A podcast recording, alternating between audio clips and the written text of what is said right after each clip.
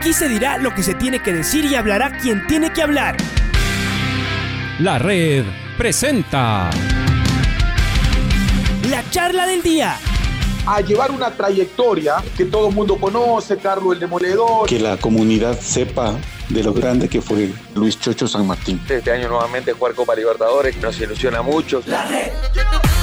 Los protagonistas lo dicen todo junto a los periodistas de la red. La camiseta más linda que me pude haber puesto en mi vida, ¿no? La camiseta de la selección. Los grandes clubes no priorizan competiciones, las disputan. En este año 2021 la selección se juega prácticamente su futuro. En donde estés y a la hora que tú quieras. Bienvenidos. Esteban, bienvenido a la red. Gracias por, por atendernos. Em, ¿Cómo nos agarramos de este, de este optimismo ahora a propósito de que eh, la, gente, el hincha, va a volver poco a poco a, nuestro fútbol? ¿Cómo nos agarramos de esto de que, de, que ya, de que ya está por terminar la pandemia en nuestro país? Al doctor Esteban Ortiz, le damos la bienvenida. Un abrazo. Eh, te saluda Alfonso Lazo, Esteban. Hola, mi querido Alfonso. Bueno, buenos días a todos los amigos de la radio. Definitivamente eh, el tema de la pandemia es un tema netamente estadístico y matemático y científico. Aquí no hay especulaciones y no hay eh, que pensar muchas veces, chuta, ¿será que mañana llega otra, otra variante y nos pone otra vez en aprietos y nos vamos a volver a encerrar? El tema es muy claro cuando uno ha estudiado este tema, digamos, toda la vida, porque al inicio de la pandemia, cuando nosotros pensábamos que y esto definitivamente podría complicarse. Hay gente que en redes sociales, pues que definitivamente sin el conocimiento decían no, seguramente será una gripe. Hoy por hoy estamos en una situación epidemiológica que permite tomar el discurso de que lo peor de la pandemia definitivamente ya pasó en el Ecuador. Hay que entender que una pandemia quiere decir que es pan, es global y en ese sentido, pues lamentablemente tenemos Haití en el continente, tenemos en África a Chad, a Burkina Faso y otros países que lamentablemente están muy detrás en el tema de vacunación. Por lo tanto, hablar de un fin de la pandemia a nivel global, pues va a ser muy complicado y definitivamente la OMS ha dicho que el 2022 finales podría ser la fecha en la cual ellos logren abastecer a todo el planeta de vacunas, pues sí se podría decir, ¿saben qué? Se acabó la pandemia. Sin embargo, a nivel local, cada uno de los países tiene una situación epidemiológica distinta. Hace 20 meses nosotros estábamos sufriendo la peor crisis sanitaria de la historia moderna del Ecuador con más de 1.200 muertos al día por la pandemia, cuando normalmente en el Ecuador se mueren máximo 200 personas al día. Es decir, que eso hace que yo, yo usé la analogía de que el carbón se quema cuando nosotros utilizamos todo el carbón, una vez que se acabó el carbón ya no tienes que más prender. Por más que tengas fósforos, por más que tengas gasolina, ya no hay, digamos, comburente. Por lo tanto, en esa lógica, pues la población ecuatoriana se ha quemado de forma natural. Lamentablemente, como tú lo decías, muchos perdieron la vida, más de 77 mil personas murieron a consecuencia directa del COVID y eh, eso pues e, ese 40% que nosotros hemos estimado de gente que se contagió, más o menos 20%, se le suma la cantidad de gente vacunada, entonces ya ese carbón ya no se quemó, pero en cambio le mojas al carbón, es decir, la vacunación hace un efecto como protector de mojar el carbón, no se quemó, no se enfermó, pero tampoco se puede prender porque está mojado. En esa lógica, pues el Ecuador tiene más de 80 cantones que han alcanzado la famosa inmunidad de rebaño desde esta lógica de inmunidad natural más inmunidad eh, adquirida por las vacunas que en conjunto se llama inmunidad híbrida. En ese sentido, hoy por hoy, pues el Ecuador tiene una posición hasta cierto punto adelantada en relación a los Estados Unidos, por ejemplo, que tiene mucho más vacunas, pero en cambio tiene una población que eh, un 25% neto sólido no se quieren vacunar. Y hay también un porcentaje de gente que a pesar de que ha sido el país que más muertes en un solo día ha tenido por COVID, 5.500 muertes en un solo día, per cápita nosotros tuvimos 300% más muertes que los Estados Unidos en un solo día. ¿Por qué? Porque ellos tuvieron 5.500 muertes para 330 millones de habitantes y nosotros eh, 1.200 para 17.5. Es decir, la situación en el Ecuador, pues ya la vivimos hoy por hoy. La situación es mucho mejor, es más prometedora y no hay que especular y decir, ojalá que no venga otra ola, ojalá que no venga esto. La pandemia, como la conocemos, pues actualmente en el Ecuador está en etapa de resolución el famoso número básico de reproducción está por debajo del 0,5. Eso quiere decir que si seguimos así, pues el camino es directo a que nosotros deberíamos estar declarando endémica a la enfermedad de la COVID-19 en un futuro cercano. ¿Quién lo va a decir? Pues no lo sabemos quién lo va a decir. La autoridad sanitaria eh, no creo que tenga tal vez eh, no quiero hablar de agallas, pero difícil decir se acabó la pandemia, entramos en endemia. Pero yo como investigador, pues muchas veces lo he dicho en los espacios que se puede, con neta responsabilidad mía, porque sé que los datos me respaldan. Ese es el análisis, mi querido Alfonso, de la situación de por qué hemos dicho que la pandemia está en la etapa que mejor podría estar y que cada día va mejorando en relación a lo que ya hemos vivido en estos 20, 21 meses de, de, de pandemia, ¿no? Ayer miramos que tú subías eh, el regreso a clases de manera presencial. Hemos visto cómo los, los chicos, las chicas están volviendo a clases también en los colegios y en, las, y en las escuelas. Y como yo decía al principio, está volviendo el fútbol, un grupo de gente, es decir, un aforo limitado fue a verle a la selección y después también eh, se prepara para mañana la Copa Libertadores y ahora se viene el campeonato.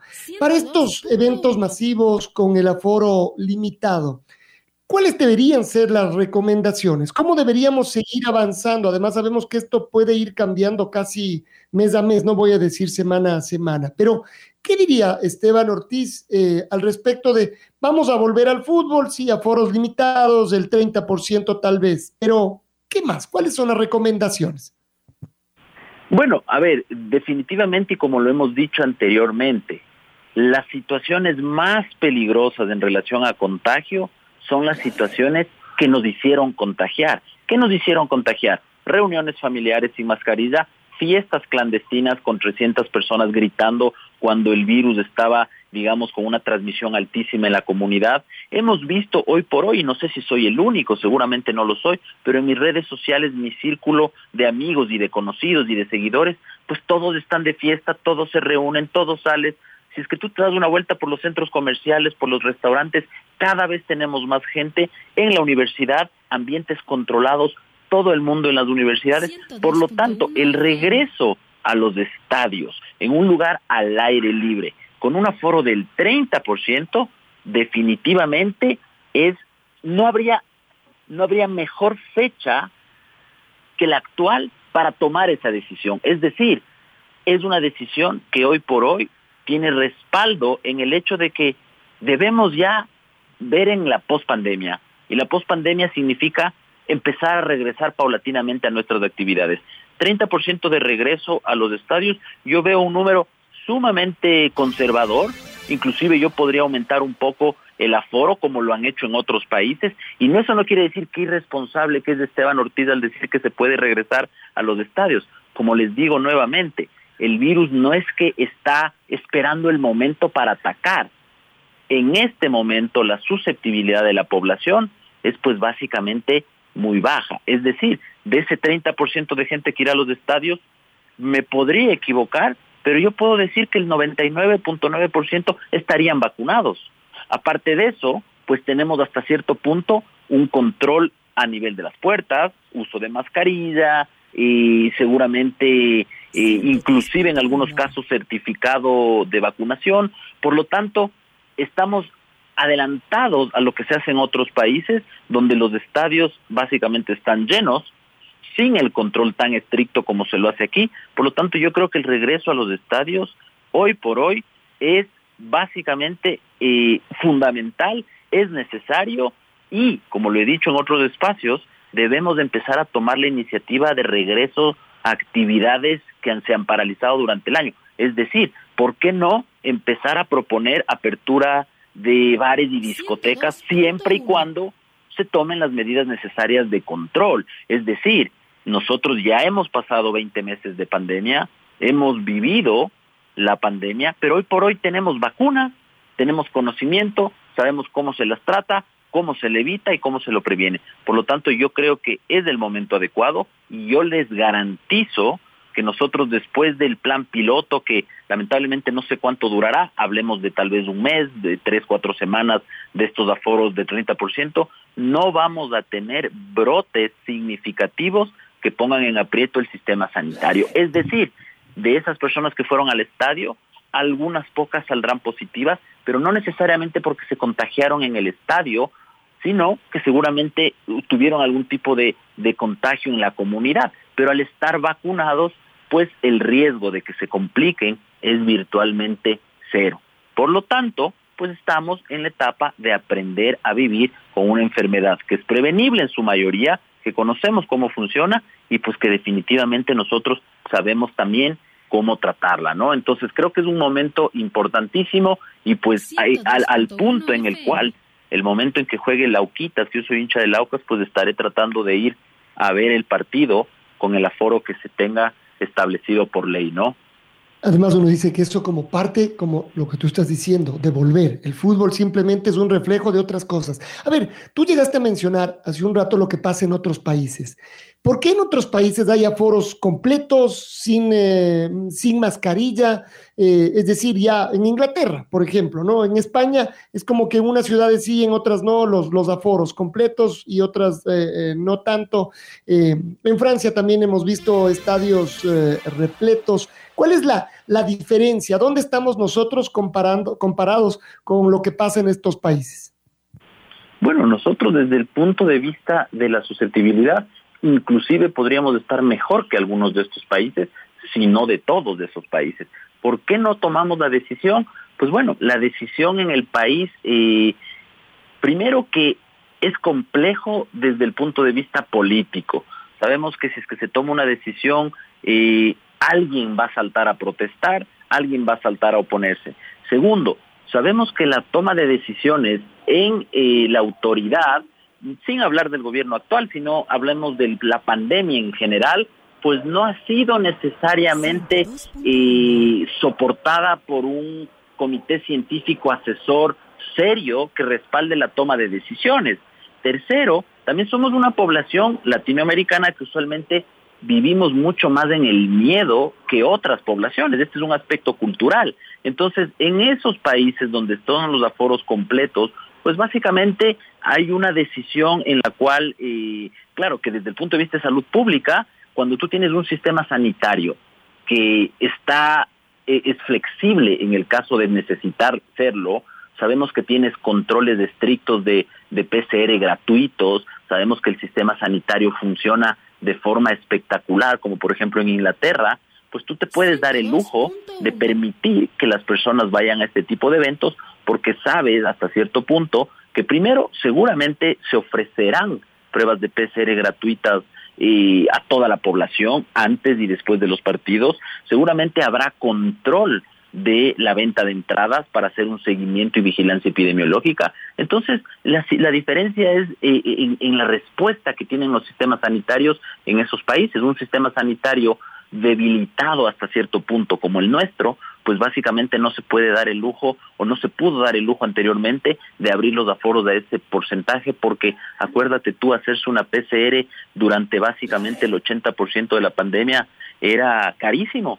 Entonces, eh, no se podía hacer la gran parte de la población. Entonces, en ese sentido, pues, ¿qué nos tocó a nosotros? Pues guardarnos y esperar a que lo peor pase viéndole desde el interior de nuestra casa.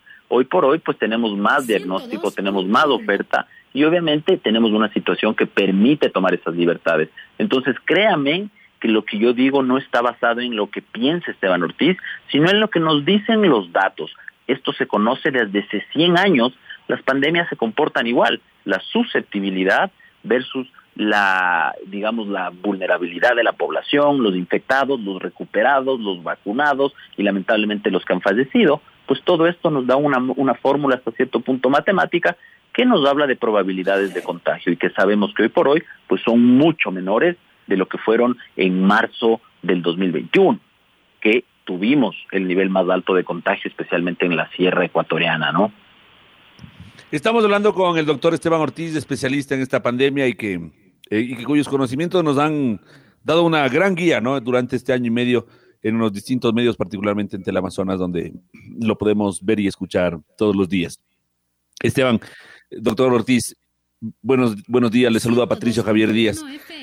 Ya hablando de, de la vuelta al fútbol, cuéntenos un poquito cómo debe ser el, el, comportamiento de la persona. ¿Debemos tener miedo de ir al fútbol, de estar en un espacio abierto? A ver, uno dice si hay eh, un 30% del aforo, esto quiere decir que uno de cada tres puestos va a estar ocupado, es decir, va a haber cierta distancia.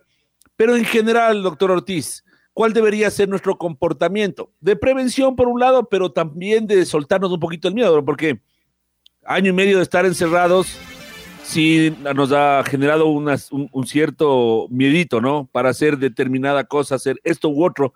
Eh, y en este caso en el estadio, ¿de qué tendríamos que temer? ¿De qué tendríamos que tener cuidado? ¿De qué en cambio tendríamos que soltarnos un poco, doctor Ortiz?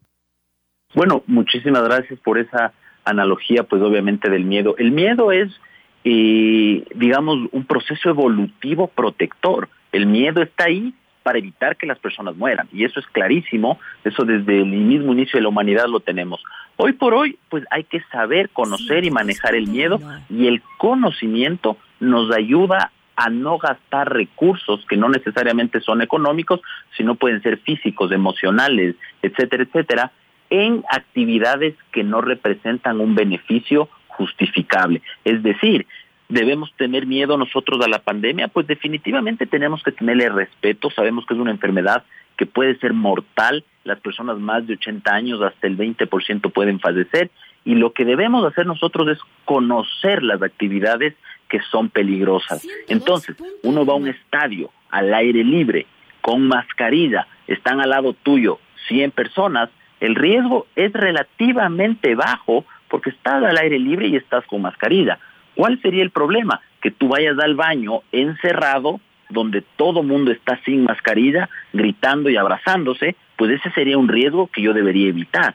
Por otro lado, si es que yo tengo que subirme en un automóvil, en un taxi con gente que no conozco, pues me pongo mascarilla y me pongo una buena mascarilla, es decir, un respirador N95. Si es que me he topado con colegas, amigos que no he visto en toda la pandemia y nos ponemos a hablar de fútbol, evito hablarme en la oreja y conversarme a menos de 10 centímetros eh, de la oreja, de la boca y de la nariz de la persona que está al lado mío, sino que más bien me pongo a un metro, un metro y medio de distancia, sin mascarilla, y puedo hablar tranquilamente con esa persona. Evito gritar, evito alardear y, y, sin mascarilla, ¿no? Si estoy con mascarilla, pues dos personas con mascarilla tienen un riesgo bajísimo de contagio al aire libre. Por lo tanto, no es que hay que perderle el miedo a la pandemia, hay que saber conocer las actividades que pueden generar contagio y las que no. Entonces, cuando yo, por ejemplo, a veces yo, yo, yo salgo a trotar y ahora yo salgo a trotar sin la mascarilla, porque primero no converso con nadie, salgo solo y sé que al aire libre yo no pongo en riesgo a nadie, obviamente salgo en, en la calle, no donde no, no es que estoy en el Parque La Carolina, pero sé que esa actividad no me representa ningún riesgo. En cambio, cuando yo me voy a ir, por ejemplo, a un lugar que me invitan a una reunión y hay 20 personas de una oficina que no tiene buena ventilación, pues no me saco la mascarilla ni siquiera para tomar el café. Entonces, en esa lógica hay que conocer las cosas que son peligrosas y tratar de evitarlas. Y las cosas que generan hasta cierto punto una seguridad, pues hacerlas con la mayor de las confianzas que nosotros podemos tener. Estás al aire libre, estás haciendo cola para entrar, está delante tuyo una persona, atrás tuyo otra persona, todos estamos con mascarilla, pues haz cola, trata de no conversar con las personas que están adelante o atrás y relájate porque el riesgo es literalmente nulo en esa situación.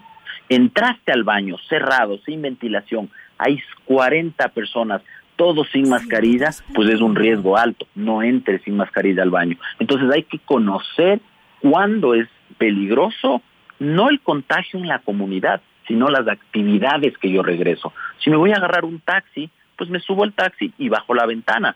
Si me voy en bus, donde hay 40, 50 personas, pues me pongo mi doble mascarilla o me pongo mi mascarilla N95 y no me la saco durante todo el trayecto del bus. Y con eso evito el riesgo de contagios literalmente al 100%, ya que acordémonos, la mayoría de nosotros estamos vacunados. Por lo tanto, si hacemos estas actividades, podemos regresar a nuestra vida relativamente normal. Vaya al estadio, no comparta la empanada de morocho, no comparte el vaso de, de jugo, de cerveza o de lo que usted compre en el estadio, trate de no compartir ningún tipo de alimento, peor aún de tabaco con las personas que están al lado y si es que usted está con las personas que no conocen la barra del equipo que usted va a alentar, pues evite sacarse la mascarilla y haga su vida con mascarilla mientras está rodeado literalmente de miles de personas. Con eso, créame usted que usted ha reducido el riesgo literalmente a menos del 1%. Es decir, usted no se va a contagiar desde el punto de vista probabilístico, ¿no? No se preocupe, doctor. La, la empanada de morocho seguramente no iba a compartirla de ninguna manera tampoco, así que por ese lado, despreocúpese. Justamente hablando de las comidas, y le mandamos gracias a la gente que también nos escribe y está mm, en, en, sintonía y pregunta. Juan, Juan Cepinto dice, la comida, eh, sobre la venta de comida, ¿qué diferencia hay con los patios de comida de los centros comerciales que están a full? Y entonces, claro, porque eh, al menos en los partidos de la selección no se permite la venta de comida en los estadios. Entonces, eh, doctor, y a propósito de la comida, no solo en los estadios, sino también en, las, en los restaurantes, debemos mantener esta, esta idea de, bueno, no sé si, si, si en realidad servía de algo, pero el llevar sus propios cubiertos o súper desinfectarlos antes de comer y demás, este tipo de precauciones tenemos que seguirlas manteniendo.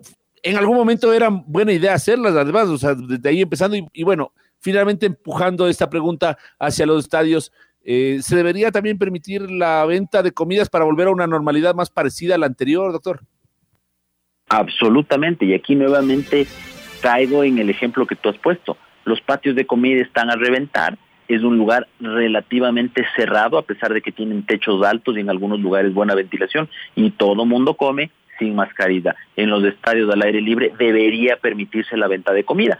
Aquí hay un perjuicio directo a una persona de escasos recursos que vende comida y se beneficia a un restaurante grande en un patio de comidas que desde el punto de vista de riesgo confiere más riesgo. Por lo tanto, la venta de comidas en estas actividades debería permitirse. Segundo, ¿Qué hemos aprendido de la pandemia y qué hemos desaprendido? Hoy sabemos que la alimentación no confiere ningún riesgo de contagio de COVID-19, cero riesgo. Es decir, si usted se comió una empanada que hizo una persona que tenía COVID-19 y la mano tocó, digamos, la empanada, virtualmente esa empanada va a ir a su estómago, donde usted no tiene ninguna forma de infectarse.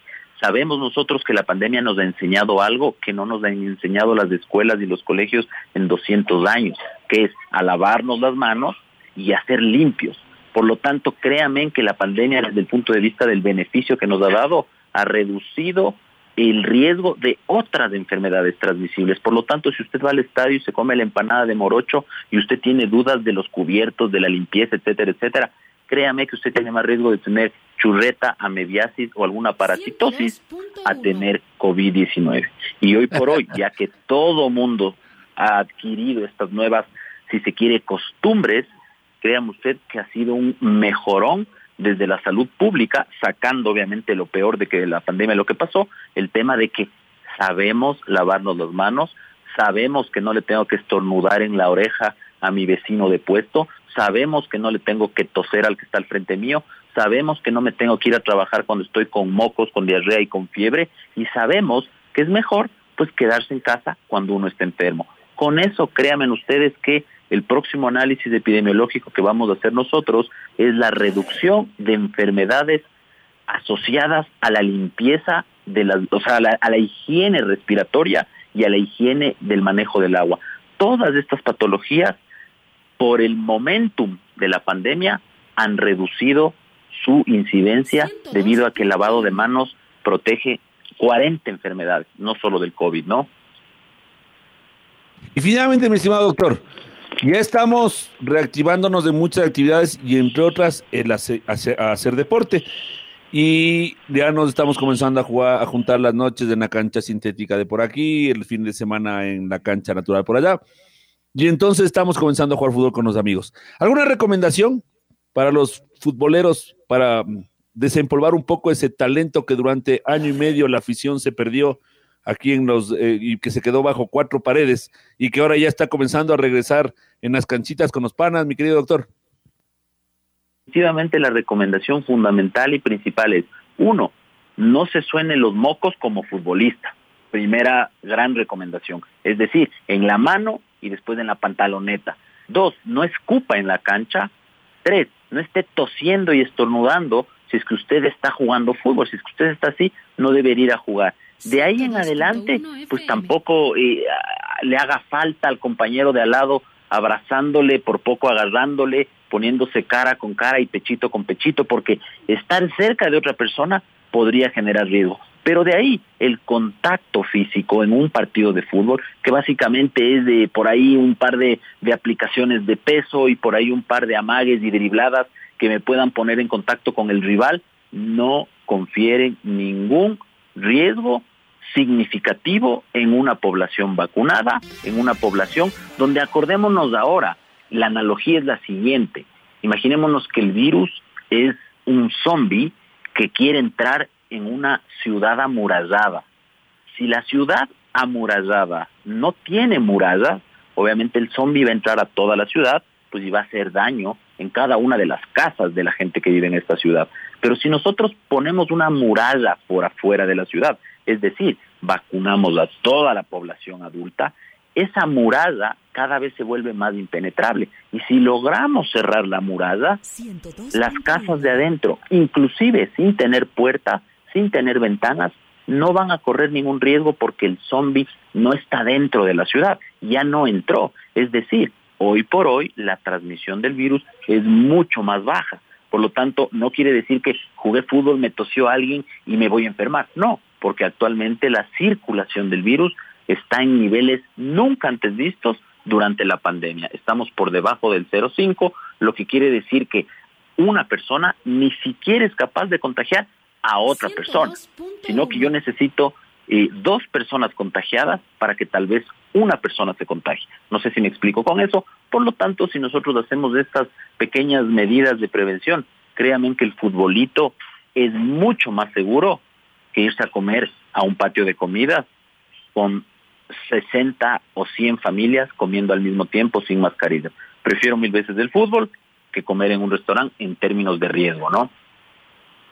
Doctor, ¿cómo le va? Buenos días. Luis Quiroz les saluda. Eh, doctor, y esto de abrazarse, usted vio lo de la selección, metió el gol aquí contra, recuerdo, contra eh, Michael Estrada, contra Paraguay, y la gente se abrazó. Es algo natural, algo que sale de la emoción.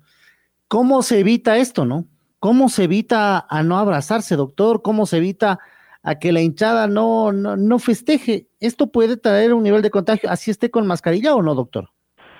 En lo absoluto. A ver, nuevamente hablamos nosotros de unas actividades que, a ver, yo coger y saludarle a una persona y abrazarme durante menos de un minuto seguramente va a conferir un riesgo bajísimo, porque acuérdense ustedes que el riesgo es a través de los aerosoles, los aerosoles que yo saco y los aerosoles que respira la persona de al lado. Si es que yo estoy con una mascarilla y al lado mío otra persona está con mascarilla y los dos tenemos bien puesta la mascarilla, una mascarilla con un buen cierre hermético, ojalá que sea una N95, pues créanme usted que se puede abrazar todo lo que quiera, no va a tener ningún tipo de riesgo. ¿Por qué? Porque el COVID no se, no se transmite por abrazos la transmisión por contacto directo es una en cada 10.000 contactos, es decir, es básicamente imposible. Sin embargo, si usted tiene mascarilla bien puesta, sus aerosoles no van a salir y si es que la otra persona que está al lado suyo tiene otra mascarilla bien puesta, esos aerosoles no van a entrar. Entonces, ¿qué haría yo como emisor de política pública? Yo diría, en vez de pedir tanta cosa en el estadio como por ejemplo hágase una PCR con dos días antes, que es totalmente inútil, yo diría, entre con mascarilla N95 o KN95 y su certificado de vacunación. No se aceptarán mascarillas de, de tela con el equipo bordado hecho por la costurera de la esquina, no se aceptarán mascarillas eh, diseñadas eh, artesanalmente, sino con mascarillas certificadas, N95 o KN95. Esa medida tan barata, créanme ustedes que en costo efectividad es casi tan costo efectiva como la vacunación. Es decir, prefiero gente con las mascarillas de N95 y con el carnet de vacunación que nada más, que PCRs, que etcétera, etcétera. ¿Por qué? Porque me van a dar mucho más beneficio por el recurso invertido. Doctor, ¿y los niños que todavía no son vacunados o menores, no es recomendable que vayan al estadio, si vayan protegidos? Es lo mejor, porque al momento no se está permitiendo el ingreso a niños. Sí, a ver, en este punto definitivamente la única madera que queda por quemar hasta cierto punto son los niños menores de 12 años. En ese sentido, pues llevarle a un niño a un estadio sería exponerle a un riesgo que si bien es bajísimo, con niños no nos queremos correr, porque a pesar de que la transmisión es mucho más baja actualmente, hay gente que a pesar de tener vacuna tiene infecciones disruptivas. ¿Qué quiere decir eso? Que gente con las dos vacunas puede ser portadora inclusive asintomática del virus. Es muy raro, sabemos que menos del 0.3% de gente con vacunas se contagia, pero por esa lógica, pues como les digo nuevamente, hay que tratar de evitar el riesgo. Pero mucho ojo, yo que tengo niños, el riesgo que corren mis guaguas, nuevamente llevándoles a comer a un lugar donde todo el mundo está comiendo sin mascarilla, es más alto que llevarle al estadio. Entonces aquí viene la lógica esta, ¿no? De, de, de decir, ¿por qué en el centro comercial sigue en el estadio? No. Entonces no sé si soy yo o son ustedes o somos como sociedad los encargados de decir, vean, seamos justos con el deporte y permitamos que los niños entren porque desde el punto de vista del riesgo es menos riesgoso el fútbol que por ejemplo las actividades que vemos todos los días. Hoy vemos que hay eh, lugares donde los niños juegan, hay lugares donde los niños están yendo a hacer actividades que definitivamente ponen más en riesgo de contagio que el fútbol, que es básicamente estar viendo un partido 90 minutos y si es que hay goles, pues abrazarse. ¿Cuántos goles en promedio hay por partido? Ustedes sabrán más que yo. Habrá por promedio uno o dos goles por partido. Entendamos, habrá uno o dos abrazos por partido. Pues en esa lógica es mucho menos riesgoso un estadio que casi, casi gran parte de las otras actividades que hacemos nosotros. Todos nosotros ya hemos recibido familiares en la casa, ya hemos ido a visitar a familiares, ya nos hemos ido a tomar un café donde los tíos, los tíos han venido a nuestra casa. ¿Y qué pasa después de cinco minutos? Todo el mundo se saca la mascarilla, come, se ríe, se abraza y se despide. Eso lo hacemos, así lo digan que no. Eso es más riesgoso que llevarle al estadio un guagua. Así que desde el punto de vista de eh, la recomendación, por ser ultra cauto, yo digo, bueno, esperemos que los niños tampoco se van a morir si no van al fútbol eh, un par de meses más, pero eh, desde el punto de vista de la justicia eh, epidemiológica, si se quiere, pues acuñando un nuevo término, pues yo creo que es más riesgoso las otras actividades que les dije, ¿no? Como, como promedio de goles, sí dos, pero si juega el que se esté inspirado puede haber cinco o seis abrazos, que sería el, el ideal. Ahí ya nadie importaría. Esteban, gracias por, por estar con nosotros esta mañana, por, por tus conocimientos, por tu información y esperemos que esto siga avanzando bien y que muy pronto estemos ya todos ahí juntos en el, en el estadio, que, que como decimos, más que lo, la parte simbólica significará que en otros lados ya, ya estaremos también todos libres. Un abrazo grande. Un abrazo para todos ustedes, un fuerte abrazo y un gran día. Hasta luego. El doctor Esteban Ortiz, médico investigador, a propósito del regreso de la gente a nuestro fútbol. La red presentó la charla del día. Un espacio donde las anécdotas de actualidad deportiva se revelan junto a grandes personajes del deporte. Quédate conectado con nosotros en las redes de la red. Síguenos como arroba la red Ecuador y no te pierdas los detalles del deporte minuto a minuto. Escúchanos en vivo en TuneIn y en los 102.1 FM en Quito. ¡Te esperamos! La red.